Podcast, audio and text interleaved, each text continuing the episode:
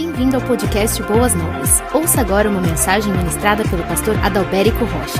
Estamos no mês da família, mês de maio, e o tema maior daquilo que nós estamos falando ao longo de todo o mês de maio é o propósito de Deus para a família cristã.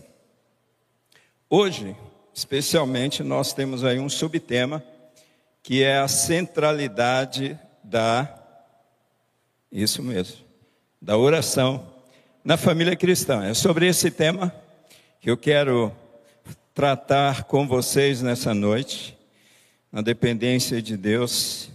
E eu gostaria, por gentileza, que você abrisse aí a sua Bíblia no Evangelho que escreveu Mateus, capítulo 7, do versículo 7 até o versículo 12.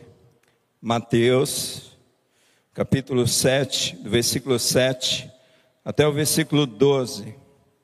Eu tenho aqui em minhas mãos a versão Almeida Revista Atualizada, eu gostaria de ler nessa versão, mas vocês têm aí a NVI no telão ou outra versão que vocês tenham em mãos.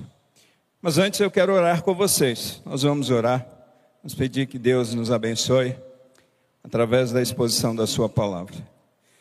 Amado Deus e Pai, no nome de Jesus, que nós estamos aqui mais uma vez diante da Tua palavra. E Pai, o Senhor conhece o nosso coração, o Senhor conhece a nossa natureza caída, pecaminosa, e o quanto essa natureza ela conspira contra o Teu Espírito. E nós pedimos nessa noite, Pai, que o Senhor nos ajude a compreender a tua palavra, a receber a tua palavra, a entender de uma maneira muito clara a tua palavra. E se não for a iluminação do teu Espírito Santo, com toda certeza nada aprenderemos nesta noite. É por isso que nós rogamos a ti, Pai, que o teu Espírito Santo venha agir, agir na minha vida, na transmissão da tua mensagem, mas agir em nossos corações, na compreensão e na recepção da tua mensagem. Tua palavra diz que são os nossos pecados que fazem separação entre nós e Deus. E nós compreendemos perfeitamente isso. Por isso, nós pedimos a ajuda do Senhor nesta noite.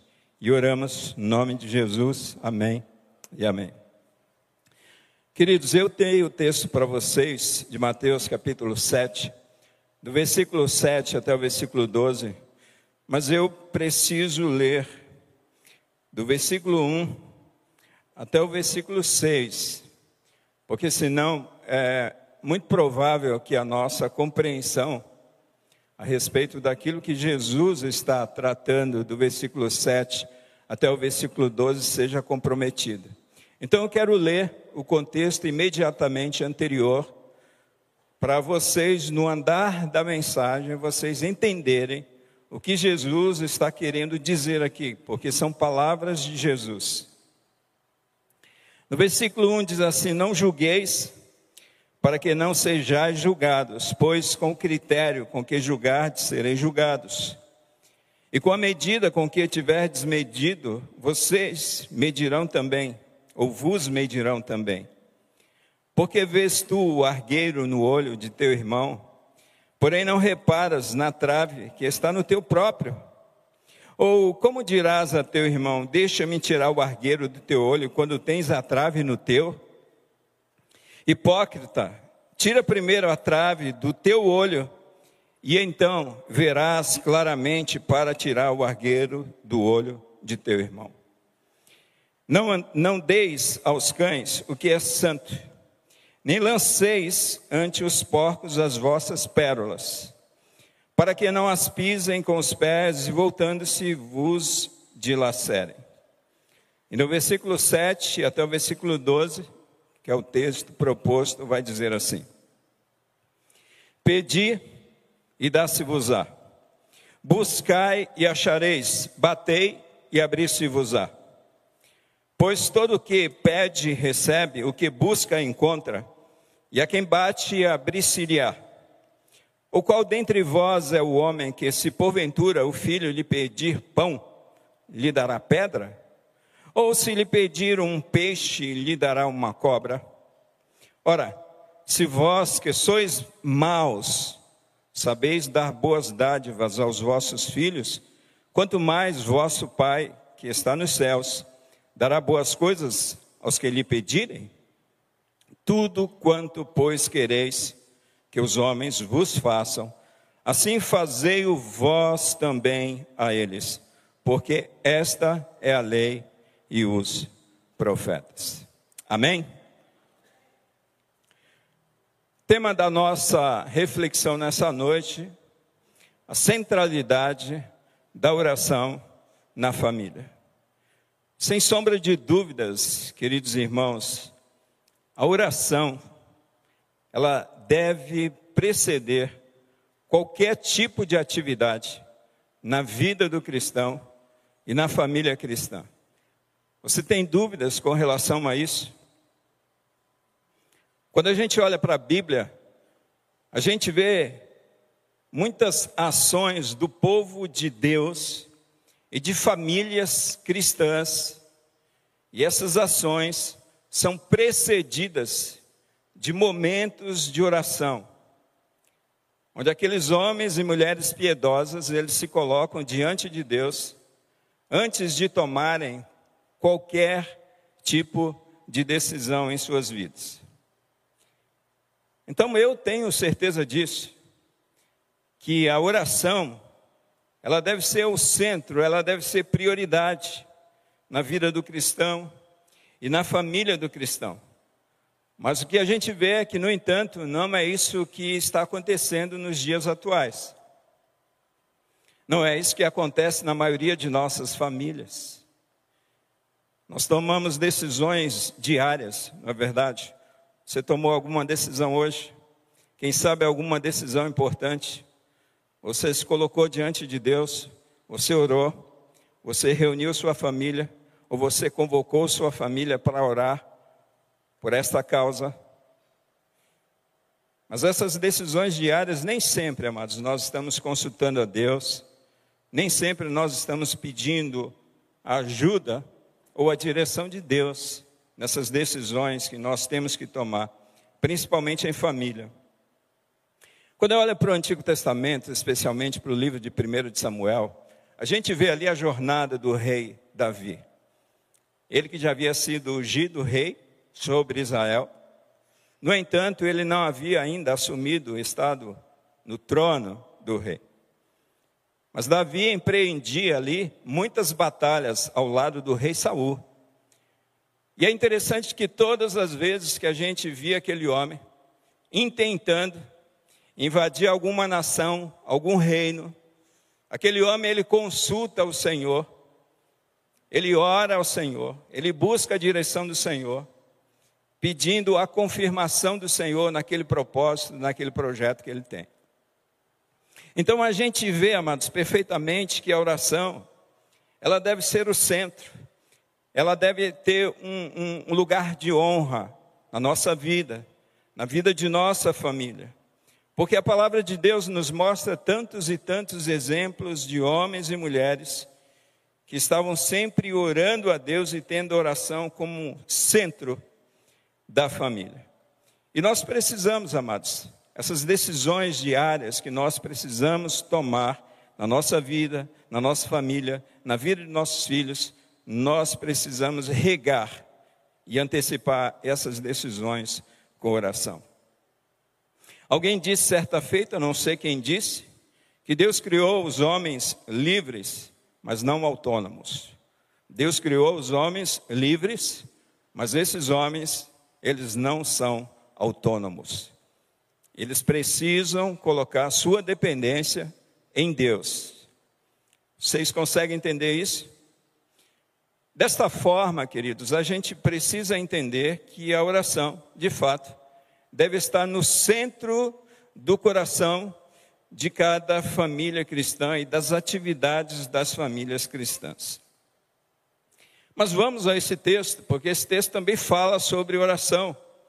E não é um pretexto para a gente falar a respeito de oração aqui. Você conhece esse texto? Essa principalmente versículo 7, que diz: Pedi, dá-se-vos-á, buscai e achareis, batei e abri-se-vos-á. Deixa eu confessar uma coisa para vocês aqui nessa noite. Durante muitos anos, eu entrei em crise com esse texto. Durante muitos anos. Muitos anos. E quem sabe você ainda entra em crise com esse texto. Porque esse texto diz, está escrito aqui, ó. Pedi e dá-se-vos-á, buscai e achareis, batei e abri-se-vos-á, pastor. É isso. De uma versão para outra, talvez mude alguma coisinha só, mas o sentido é o mesmo.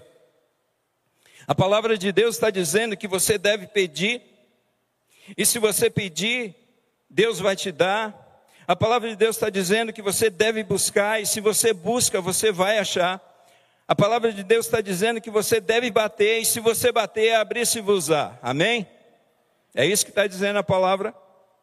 É isso mesmo. Mas eu entrava e entrei várias vezes em crise com esse texto. Crise comigo mesmo. Porque algumas vezes eu orei e as coisas não aconteceram como eu orei.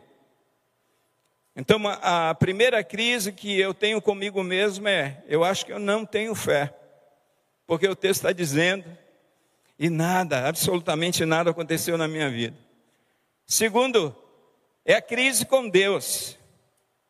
A palavra de Deus está dizendo que eu devo pedir e as coisas vão acontecer, que eu devo bater e a porta vai se abrir, que eu devo buscar e eu vou achar.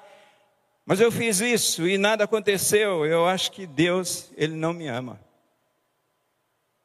crise comigo mesmo, crise com Deus e crise com a palavra de Deus. Porque está escrito aqui na palavra, pastor, olha só, está escrito. É a palavra de Deus, eu creio que a Bíblia é a palavra de Deus. E aí a gente fica com reservas com relação à palavra de Deus. Será que toda palavra é palavra de Deus?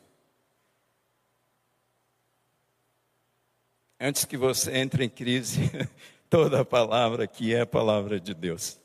Tá bom? Sem crise. Mas a gente entra em crise quando isso não acontece.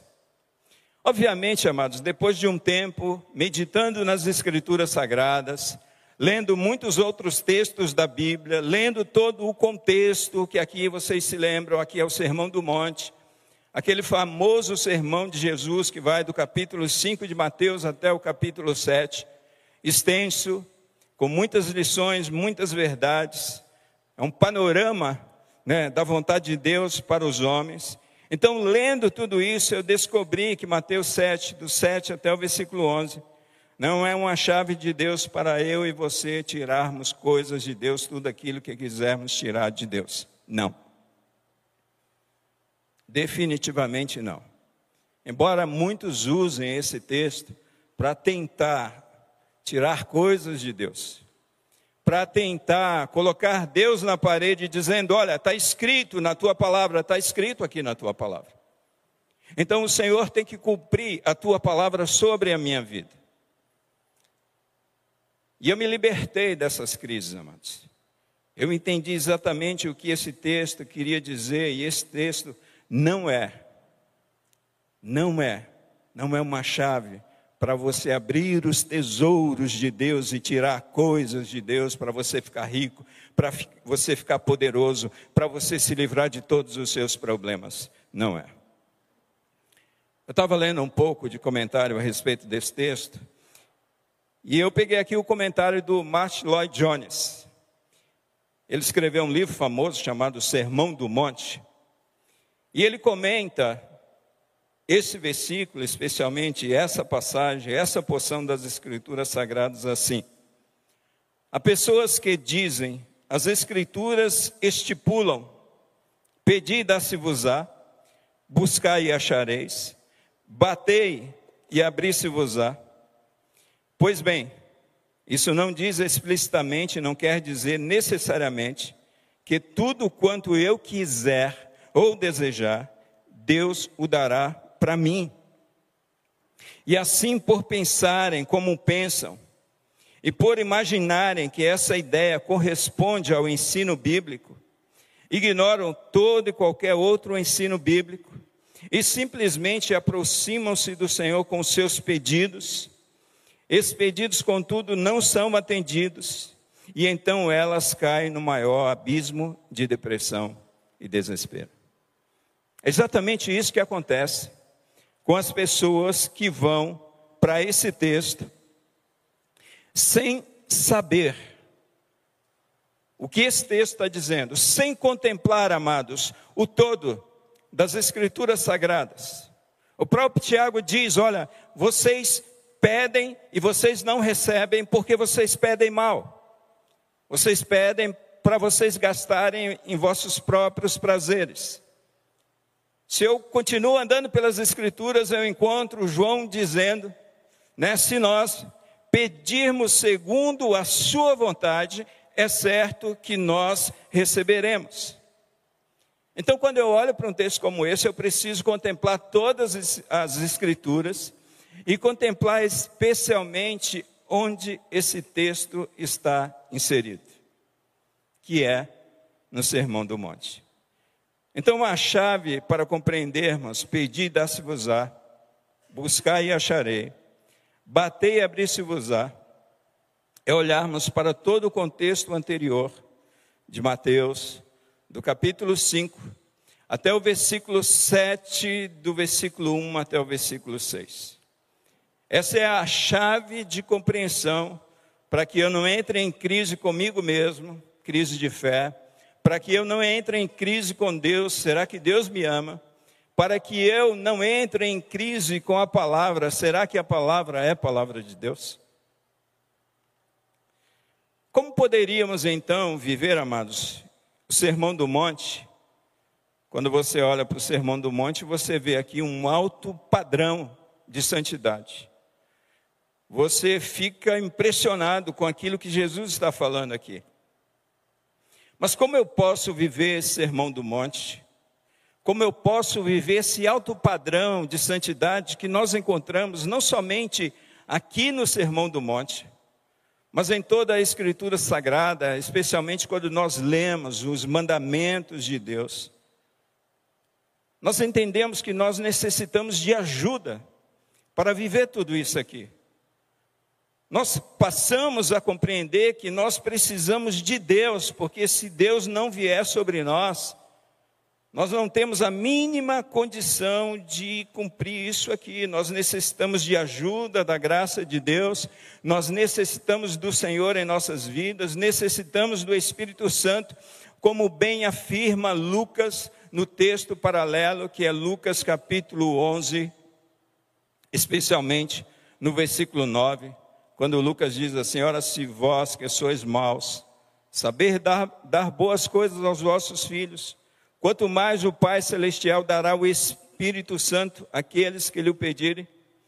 Ora, Mateus fala que Deus dará coisas boas aos que lhe o pedirem. Lucas fala que Deus dará o Espírito Santo àqueles que lhe o pedirem. Parece uma aparente contradição. Mas o que é que Lucas faz, amados? Lucas está dizendo que todas as coisas boas a gente pode resumir nesse suprassumo da natureza divina que é a pessoa bendita do Espírito Santo vivendo em nossas vidas que vai fluir a natureza divina através de nós. Exatamente isso que Lucas está dizendo. Então, o padrão que nos é apresentado por Cristo, e é Cristo que está aqui pregando o Sermão do Monte, o padrão que Deus exige de nós é aquele, amados, que nós encontramos aqui no Sermão do Monte. E quando nós olhamos para tudo aquilo que está aqui, nós podemos ver que isso aqui nos esmaga. Isso aqui nos coloca no chão. Isso aqui, quando a gente olha para a lei de Deus, para a vontade de Deus, para o desejo de Deus, para o estilo de vida que Deus espera de nós, nós nos achamos de fato incapazes, incapazes de viver tudo isso aqui que Jesus esboça através do seu sermão, sem a intervenção do Espírito Santo de Deus em nossas vidas, sem dependermos de Deus. Nós entramos em desespero entramos em desespero. Eu li o contexto anterior, amados, do versículo 1 até o versículo 6, para vocês entenderem o seguinte: para vocês entenderem que nesses seis versículos, Jesus ele está falando a respeito especialmente dessa incapacidade nossa, da nossa incapacidade, que a gente não é capaz de julgar. Às vezes a gente entende aqui como a letra pura em si, eu vou fazer isso, eu vou tirar isso. Não, não, não. O que, que Jesus está querendo dizer para nós? Jesus está querendo dizer para nós que nós temos uma natureza corrompida. Jesus está querendo dizer para nós que nós temos uma natureza humana caída, maligna, amados. É isso que Jesus está querendo dizer para nós, e no contexto que eu li para vocês, a partir do versículo 7, Jesus está dizendo: olha, vocês que são maus.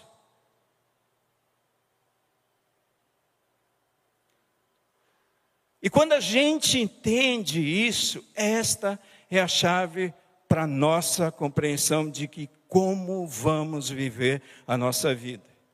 Essa é a chave para a compreensão de todo o texto.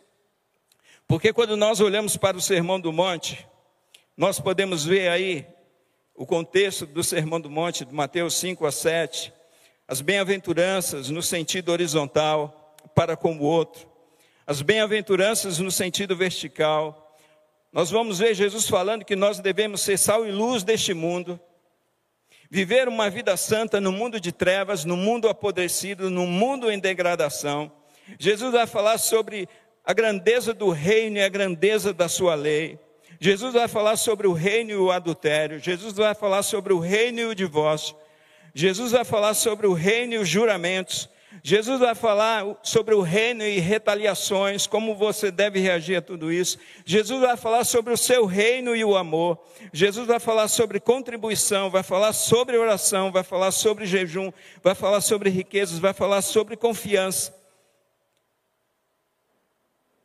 E Jesus vai falar no capítulo 7, do versículo 1 até o 6, nossa responsabilidade para com o salvo, para conosco e para com os ímpios.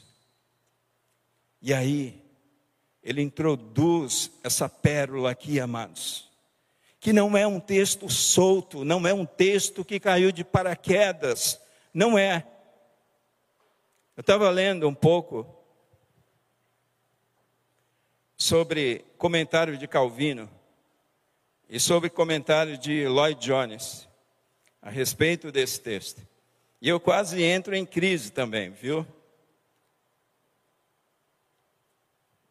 Por quê? Porque Lloyd Jones, ele vai falar que o Sermão do Monte, desde o primeiro versículo até o último versículo do capítulo 7, que compreende o Sermão do Monte, Existe conexões, existe uma conexão de uma coisa com a outra. E aí, quando eu leio o comentário de Calvino a respeito deste capítulo 7, do versículo 1 até o versículo 6, Calvino ele não vê conexão. Mas quando a gente começa a estudar o texto e, e perceber o texto, a gente descobre, amados, que existe uma conexão. Que quando Jesus está falando aqui a respeito da oração, Jesus não está, ele, ele não perdeu, assim, o ritmo do seu sermão, ele não perdeu a ordem do seu sermão, ele não perdeu a conexão com tudo aquilo que ele estava falando. E muitas vezes, quando a gente lê a Bíblia, a gente lê uns textos assim e fala: Meu Deus, o que isso aqui tem a ver com isso aqui? Parece que não tem nada a ver, mas tem tudo a ver. Porque se vocês prestaram atenção em tudo aquilo que eu falei aqui, a respeito dos tópicos do Sermão do Monte, vocês vão perceber que chegou o momento da oração e logo depois chega o momento do quê? Da aplicação. De você viver esta verdade, essa gama de verdades, de você viver tudo isso que Jesus deixou aqui para você. Então é por isso que Jesus introduz esse elemento, oração e especialmente esse texto que eu quero explorar um pouquinho aqui com vocês. Está difícil, gente? Está complicado? O pastor está complicando o sermão hoje. A culpa é do pastor Josiniel, ele me deu o texto difícil. Ele me deu o vespeiro hoje, para eu mexer. Mas a gente vai trabalhar. Então, o que é o Sermão do Monte, amados? O Sermão do Monte é o retrato do reino de Deus entre os homens. É o modelo, é o modelo de Deus, como nós devemos viver a nossa vida. É o Sermão do Monte. Então Deus, ele deseja que as famílias cristãs essas famílias cristãs vivam nessa dimensão do reino, amados, diferente de tudo aquilo que o mundo vive.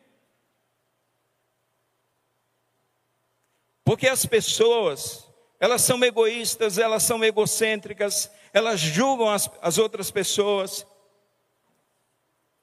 Muitas vezes elas não acolhem, elas falam mal umas das outras, tiram a vida das outras, elas retêm aquilo que ela podia abençoar a vida do outro. Isso é o mundo. Mas aí Jesus vem com o seu reino, com um modelo completamente na contramão daquilo que é o mundo, e ele diz agora: igreja minha, povo meu, família, famílias cristãs, vocês precisam viver esta realidade do reino. Como? Através desse texto aqui, que nós vamos entender a partir desse momento. Então, para viver tudo isso, eu preciso entender que Deus é a fonte de poder para as famílias viverem nessa dimensão do reino. Eu não tenho esse poder, amados. Eu não tenho esse poder. Quando eu olho o sermão do monte, o sermão do monte me desmancha comigo. Porque por natureza caída, nós somos avarentos, nós somos presunçosos, nós somos preguiçosos, nós falamos mal uns dos outros, por natureza, nós somos tudo isso. Nós somos egoístas. Até algumas vezes coisas boas que a gente faz tem segundas intenções por trás. Nós somos isso. É o próprio Cristo que diz: Olha, vocês que são maus. Jesus está falando para nós, amados. Então, quando eu olho para esse ideal de Deus, esse retrato de Deus, do reino de Deus, que Deus deseja implantar neste mundo, através das famílias cristãs, eu chego à seguinte conclusão: ó miserável homem que sou, como o apóstolo Paulo, eu preciso urgentemente viver a minha vida na dependência desse Deus, porque senão não consigo amar o outro porque senão não consigo caminhar mais uma milha com o outro, porque senão não consigo perdoar o outro, porque senão não deixo de censurar o outro, porque senão não consigo fazer a vontade de Deus por mim mesmo, amados. É necessário algo divino, sagrado, vertendo em nós, para que a gente cumpra esse ideal de Deus. É por isso que a salvação é pela fé. É por isso que a salvação não é pelas obras, é pela fé. Porque quando a gente olha para a lei de Deus, quando a gente olha para esse sermão do monte, tantas coisas, você fala: Meu Deus, eu não consigo cumprir isso. O que é que você faz? A lei te leva para Cristo. É por isso que você é salvo por Cristo Jesus, porque Ele cumpriu toda a lei de Deus, amados. Quando a gente olha para a lei de Deus, é impossível a gente cumprir isso aqui da lei de Deus. Mas Cristo cumpriu, e é pela fé em Jesus Cristo que eu sou salvo. É por isso que eu acho que Lutero disse uma determinada ocasião que a lei ela nos leva para Cristo porque somos incapazes de cumprir toda a lei de Deus. Mas quando nós vamos para Cristo, Cristo nos dá uma nova natureza e nos leva de volta para cumprir a sua lei e a sua palavra. Mas para que eu viva tudo isso, se faz necessário pedir. Pedir. O texto diz: Pedi, dá-se-vos-á, buscai e achareis, batei e abri-se-vos-á. Pois todo que pede, recebe, que busca, encontra, o que bate, abre, e o que bate, abrir-se-lhe-á. Então a pergunta é: o que Jesus ensina com esse texto? SPC. SPC, pastor, perigoso isso aí. Jesus ensina sapiência, Jesus ensina persistência, Jesus ensina consciência. Sapiência, persistência e consciência. Jesus nos ensina essa oração com sapiência, essa oração com sabedoria, amados, sabendo quem nós somos. Eu apresentei o texto anterior para vocês, vocês viram a nossa incapacidade de juízo. Como nós somos incapazes. E aí, você tem um texto que diz pedir. O que significa dizer? Quem pede é aquele que não não tem. É exatamente isso. Nós não temos. Nós não temos capacidade de cumprir toda a lei de Deus.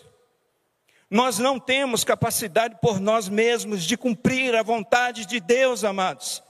Nós não temos por nós mesmos, é por isso que nós temos que pedir, e é por isso que o texto diz que Ele vai nos dar, por quê? Porque a gente está pedindo, não são coisas, mas é essa natureza divina, essa natureza que transforma o nosso coração, essa natureza que muda a nossa mente, essa natureza que muda os nossos valores, essa natureza que converge tudo aquilo que nós queremos com aquilo que Deus quer. É por isso que a gente pede e recebe, é por isso que a gente busca, acha. É exatamente isso que Jesus está falando. Então, essa oração com sapiência, nos mostra que nós somos pecadores de mãos vazias diante de Deus, amados. Nós não temos nada para oferecer se não for Deus em nossas vidas. Nossos atos de bondade, nossas ofertas, o nosso louvor, a nossa contribuição como servos, a nossa ajuda aos nossos vizinhos, tudo isso vem de Deus. Nada vem de nós. Nós estamos diante de Deus de mãos vazias. Nós somos carentes da capacitação que vem de Deus, do Espírito Santo de Deus. Nós somos pecadores, geradores de infortúnios, amados.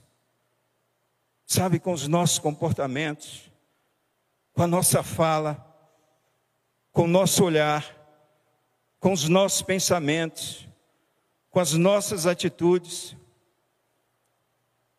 Irmãos, os maiores geradores de conflitos e de problemas, muitas vezes a gente atribui ao diabo, mas é a nossa natureza humana caída e pecaminosa, porque Tiago vai dizer isso. Tiago vai dizer que tudo isso, essas intrigas, esses conflitos, vêm dos vossos membros que guerreiam entre vós. Irmãos, olha para os conflitos que existem numa comunidade como essa, que nós temos entre famílias. Olha para os conflitos que existem em ambiente de trabalho. Se não é fruto dessa natureza humana caída, pecaminosa.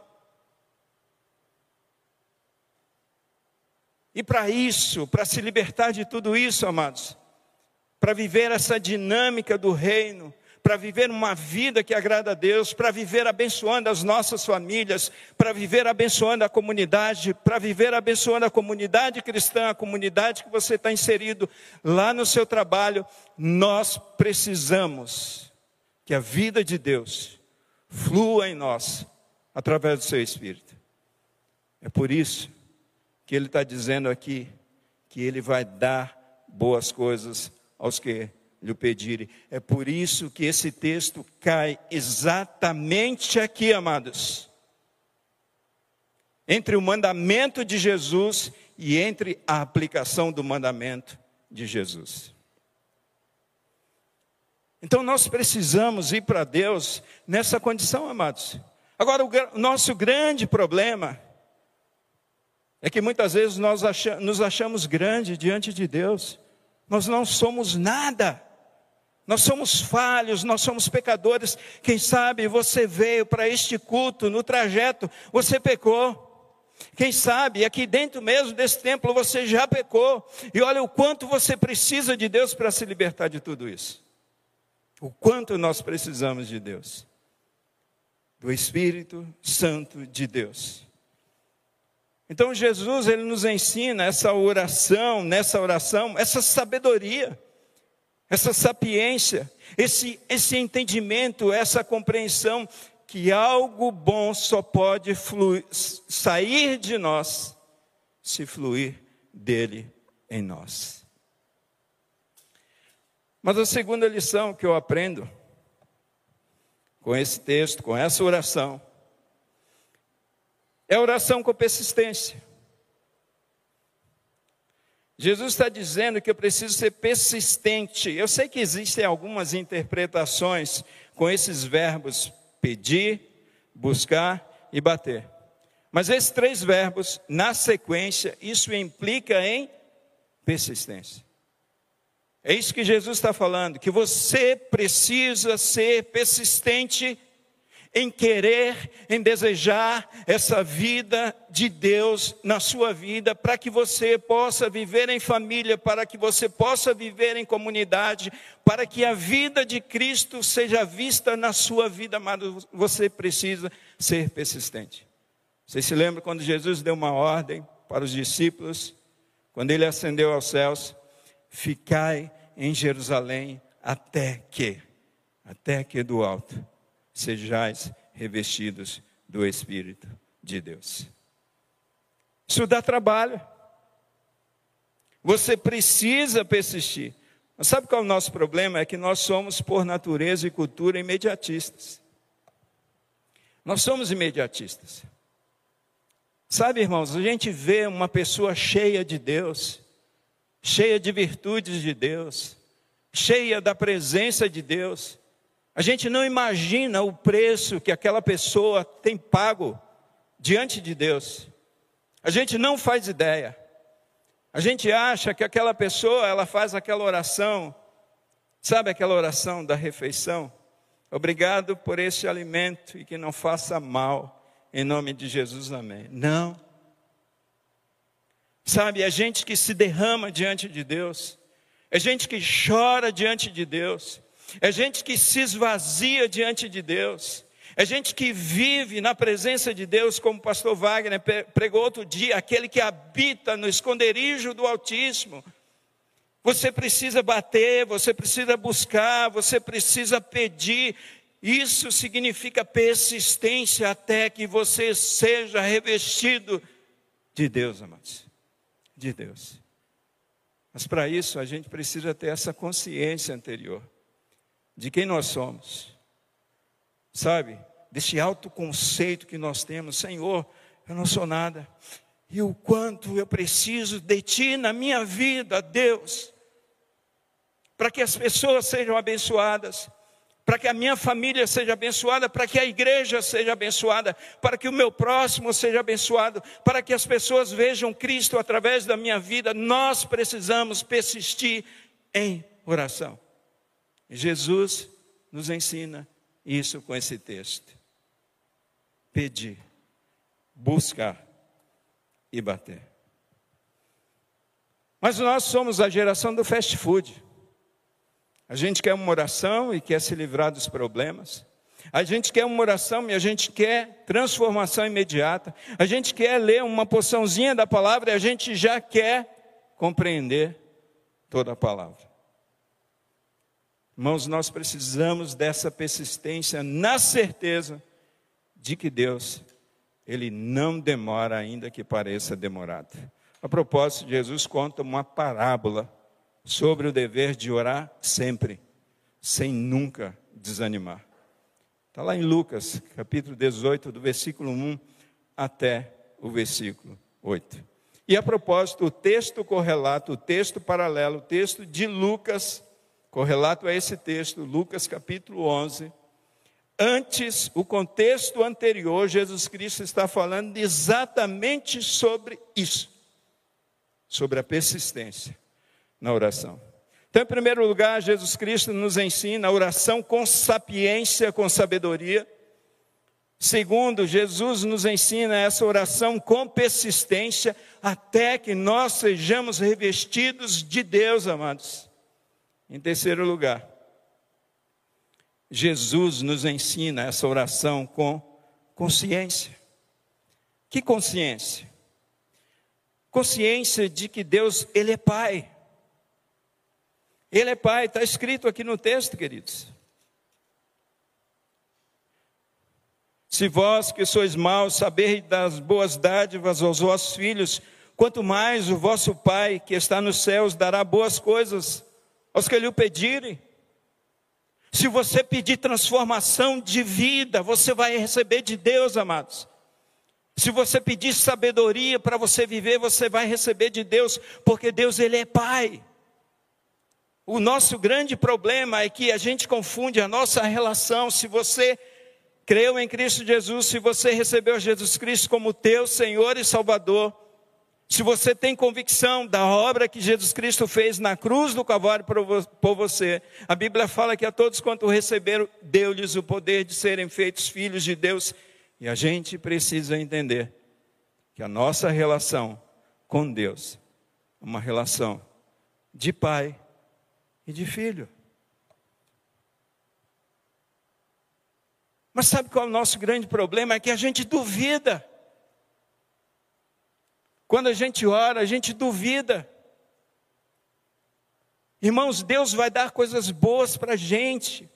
E Lucas resume isso: o Espírito Santo, a vontade de Deus sobre as vossas vidas, é o melhor de Deus sobre vocês. Ele é Pai.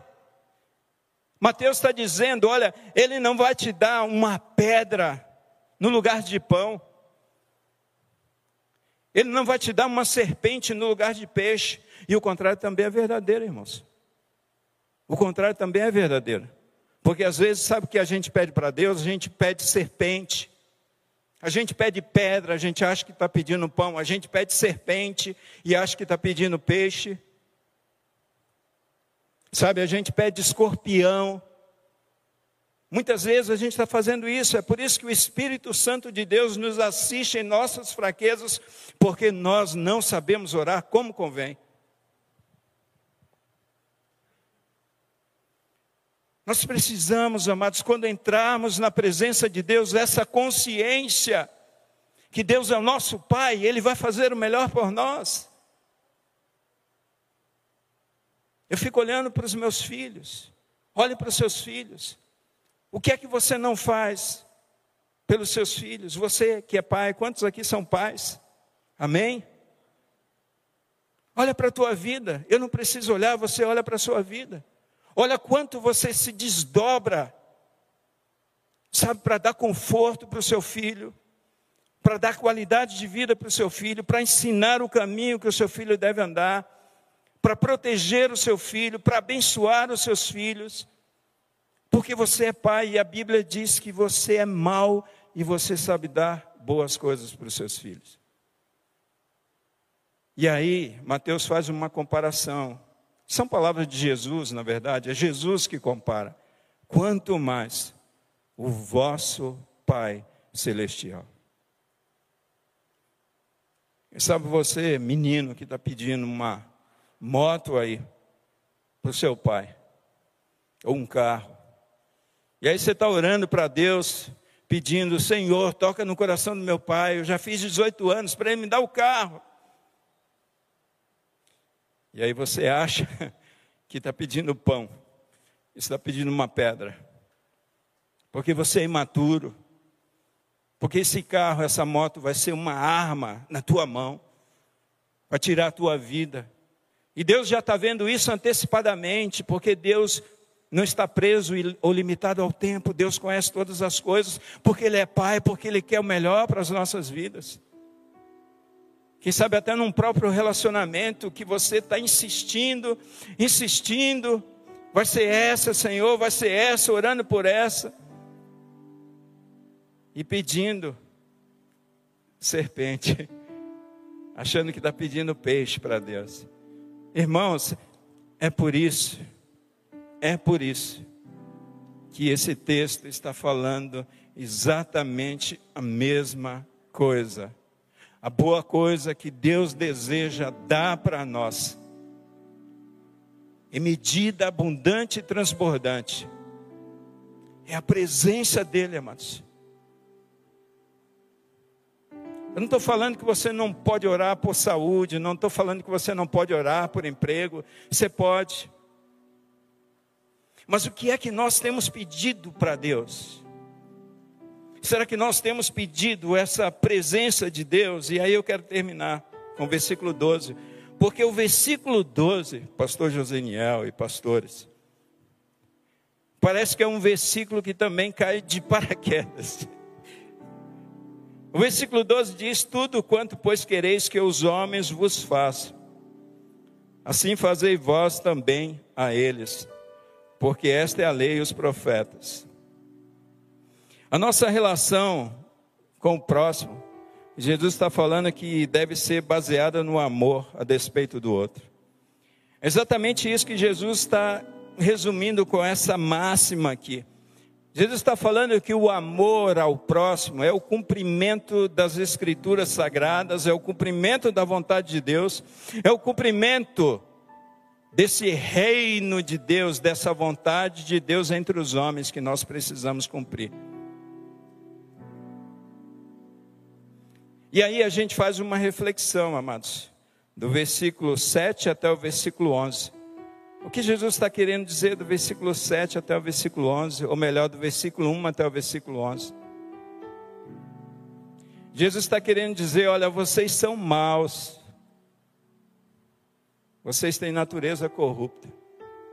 E vocês têm um Pai que abençoa diariamente a vida de vocês.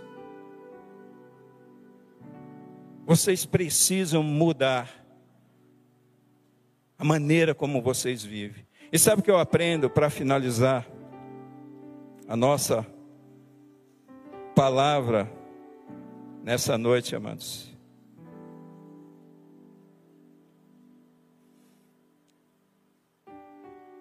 é que a nossa relação correta com Deus, através da oração, ela nos transforma. A nossa relação correta com Deus, através da oração, ela nos transforma. O grande problema é que a gente acha que a ferramenta chamada oração é para pedirmos coisas para Deus, para o nosso bel prazer. Sabe que Jesus nos ensina com esse texto que ele fala sobre oração? é que quando nós temos essa relação correta, amado, sabendo quem nós somos, orando com sabedoria, quem eu sou. Eu sou carente da graça de Deus sobre a minha vida. Eu sou carente de mais vida de Deus na minha vida.